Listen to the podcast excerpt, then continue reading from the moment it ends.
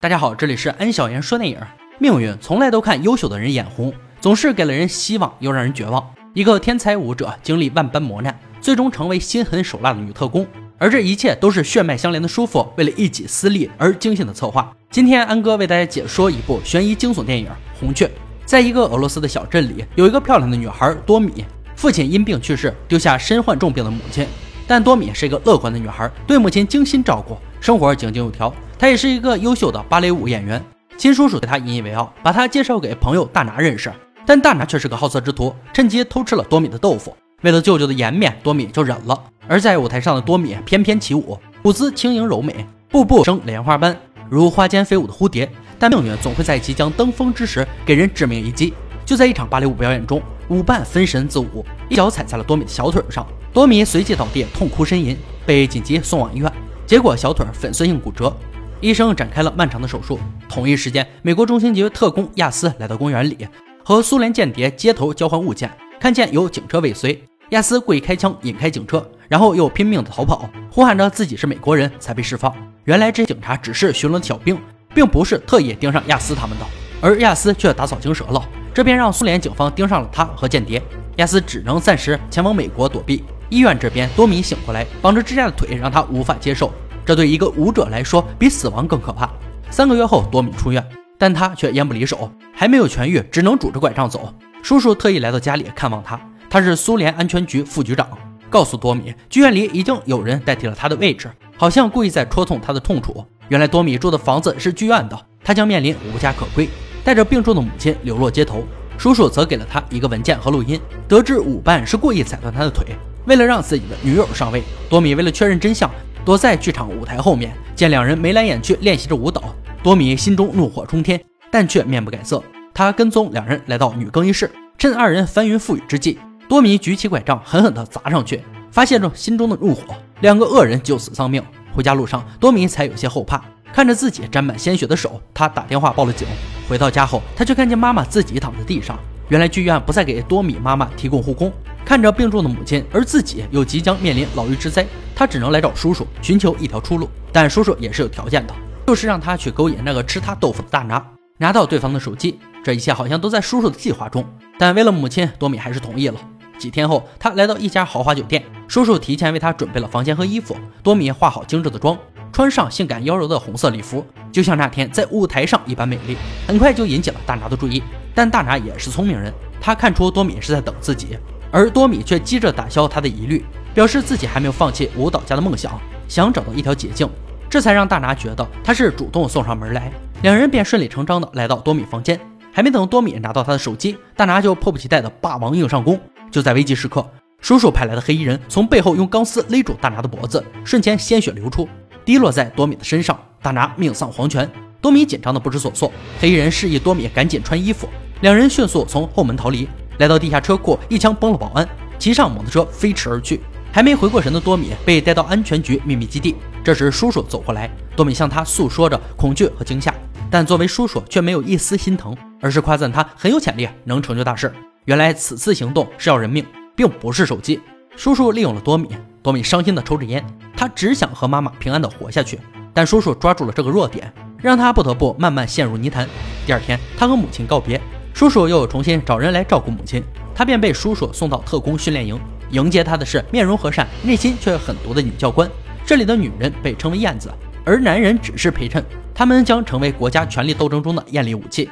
在这里，没有自尊和隐私可言。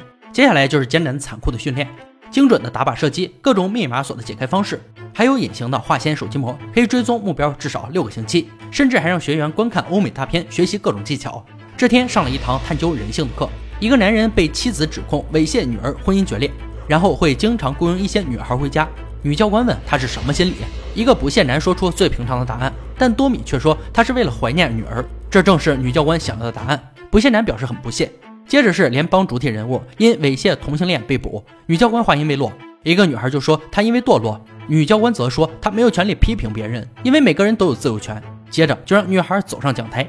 把那个同性恋带来，让女孩跪在男人胯下。女孩接受不了这种侮辱，女教官则让她明天再来一次，直到接受。看到这些，多米的内心翻云覆雨，但却不能露出一点声色。这正是女教官想要的效果。晚上，多米正在洗澡，这是他唯一能放松身心的时刻。这时，不谢男突然出现在身后，想要侵犯多米。多米镇定地用手拽下水龙头，恶狠狠地戳向对方的身体，直到不谢男告饶才罢手。随后，两人便见了安全局局长。多米面无表情，但女教官一直都欣赏多米，替他说了好话。于是校长决定单独和他谈话。原来，校长和他的妻子都是多米的粉丝，多米却对过往只字不提。校长觉得追星没戏了，便有些不开心。接下来，女教官问不谢男想要什么，更想要帮多米清除一切心理障碍，在众多学生面前。让他和不谢男现场操作没完成的事儿，不谢男命令他转过身，但多米从来都是操控者，主动把衣服脱个精光，两人一起观看美景。这时不谢男却怂了一批，倒腾半天，老二都没有崛起。多米也说出答案，不谢男想要的是权力，这一切都被局长看在眼里，觉得这燕子太优秀了，就直接让他毕业了。回家后短暂的休息，他和母亲相互依偎着聊天。这时叔叔打来电话。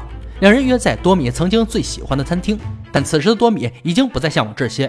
叔叔直接进入主题，目标正是美国特工亚斯，需要接近他，查出苏联间谍身份，并给了多米大使馆翻译的身份和护照。随即便来到美国，叔叔给他安排了公寓，还有一个室友，也是叔叔安排的特工。第二天，多米找到叔叔的好友卷毛，得知了亚斯的详细信息后，多米便来到亚斯常来的游泳馆，但不知为何，他却登记了自己的真名。对亚斯跟踪观察一段时间后。按照他的喜好，把头发染成金色，之后穿着性感来到泳池边，成功引起亚斯的注意，然后欲擒故纵。出来后，亚斯主动和他搭话，邀请他一起吃饭，但多米拒绝了邀请，这让亚斯对他加深了兴趣。当多米再次来到游泳馆，却再没见到亚斯，而且自己的游泳卡也不见了。于是他来找卷毛，让他帮自己提前进入美国大使馆，但卷毛却想睡了他。多米用话语回击着，这让卷毛心生恨意。之后，多米来到大使馆会场，四处张望寻找亚斯，亚斯却主动走过来。原来是他拿走了多米的游泳卡，也调查了他的真实身份。多米面不改色，镇定地讲述着自己的遭遇。为了重病的母亲，迫不得已为国家工作。多米魅惑且神秘的眼神，深深吸引了亚斯，两人的关系更近了一步。于是约定第二天一起吃饭。回到公寓，室友告诉他，卷毛故意向上级报告多米办事拖沓。第二天，多米便跟踪卷毛来到酒吧，主动上前挑起卷毛的激情，然后又说他老二不行。卷毛愤怒地打了多米一巴掌，而这一切都被多米拍摄下来，并以猥琐殴打女孩为要挟，让卷毛向上级重新报告。此时，亚斯正在约会地点等多米，却被爽约了，便失落的回家了。殊不知，多米正在身后跟随，来到亚斯公寓楼下。多米带着脸上的伤，酝酿着悲伤的情绪。开门后，亚斯震惊，看着多米的伤，满脸疑惑。多米则说：“因为老板要侮辱他，才被暴打。”亚斯很是心疼多米，两人同为特工，有各种办法找到对方。亚斯也没盘问太多，而面对多米的主动，亚斯委婉的回绝了，这打乱了多米的计划，失落的离开。他不知道自己是不是动了真心。第二天，他又来找亚斯，却发现早已人去楼空，找遍各处却没发现一丝有力线索。拿走最后一个亚斯用过的杯子离开，回来后却发现叔叔来到公寓，理由是来看看多米。这句话听着就虚伪。叔叔此行是因为室友做错事，来执行严厉的处罚。多米没有多想，然后趁机偷走叔叔的身份证和护照，便来银行办理银行卡。但银行已经关门。多米用他的美貌成功说服银行小哥。当他回到公寓，却看见室友惨死在浴盆里，随后自己也被按倒，是叔叔的手下。为了让他谨记特工犯错的后果，另一边，亚斯回到总部，把多米的信息交给上级，并提议招募他成为自己人。这时接到多米的报案。多米被带到警局了解情况，但多米并没有说出实情。出来后，亚斯把他带回家。他不知道叔叔为何会让自己的侄女走上这条路。多米把自己的悲惨遭遇又讲了一遍。亚斯对叔叔的六亲不认感到震惊，并当面提出邀请多米加入自己的阵营，让那些残忍的人付出代价。但即使换了阵营，多米还是燕子，和现状没有任何区别。亚斯坚定不会让他做危险的事，这对多米来说是两难的抉择，因为还有他的母亲。夜深人静，多米思绪万千。他在亚斯身上找到了安全感，主动与他灵魂交合。这一刻，多米才是真正的自己。第二天，两人躺在床上，亚斯含情脉脉地看着多米，感恩两人的相遇。接着，多米便开始双面特工的行动，接受了美国国情局的测谎审问。而多米也说出叔叔交给他的新任务：美国首席参议员要卖掉导弹防御系统，以此要求美国国情局给自己新开的账户汇一笔巨款，这关乎国家的安危。对方便答应了。之后，多米正常继续叔叔的任务，便来到伦敦和参议员会面。到了交易地点，亚斯和同事在隔壁房间监视。多米事先藏好假的磁盘，来到大厅却看见卷毛，他是来旁听监视多米的。参议员进入房间后，两人愉快地进行了交易。多米借口鉴定磁盘，然后来到电脑旁把磁盘调包。这时桌子隔层却卡住，卷毛发现不对劲儿，隔壁的女警迅速赶去帮忙，假装查房人员，转移了卷毛的注意力。多米也迅速完成手上的事儿，之后顺利的离开房间。参议员走后，多米的同事夸赞他的优秀，随即拿走磁盘。但国情局怎么会让参议员拿到钱？早在门口派人监视着他。参议员见状，为了活命，只好把钱扔进垃圾桶。心惊胆战，又看见马路对面有人盯着他，下意识倒退几步。瞬间就被飞驰而过的货车撞死。这巨大的失误让卷毛发现不对劲儿，另把多米带回俄罗斯总部审问。亚斯得知消息也迅速赶到，焦急地寻找多米。就在人群中，两人四目相对。多米示意他不要暴露自己，决定自己承担一切。亚斯则对自己的无能为力感到自责。接着，叔叔就对多米严刑逼供，手段残忍至极。但多米坚决死不承认，一次次暴力的酷刑，最后多米被打得遍体鳞伤。他绝望地祈求叔叔停手。但叔叔觉得犯了错就该处罚。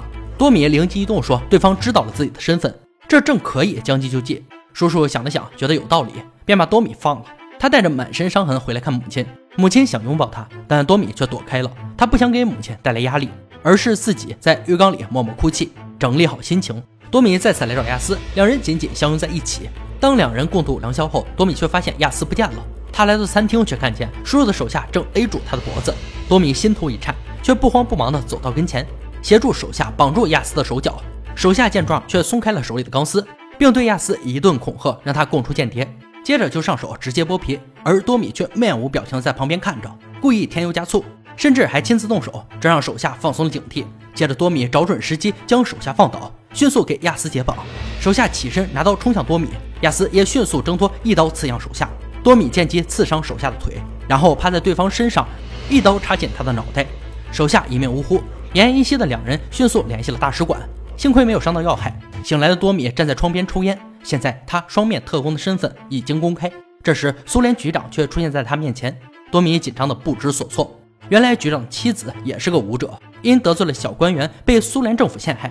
他的内心无比憎恨这帮恶人，为了能在这残酷的社会生存下去，所以局长就是苏联的间谍。而现在唯一的办法就是由多米接替间谍任务。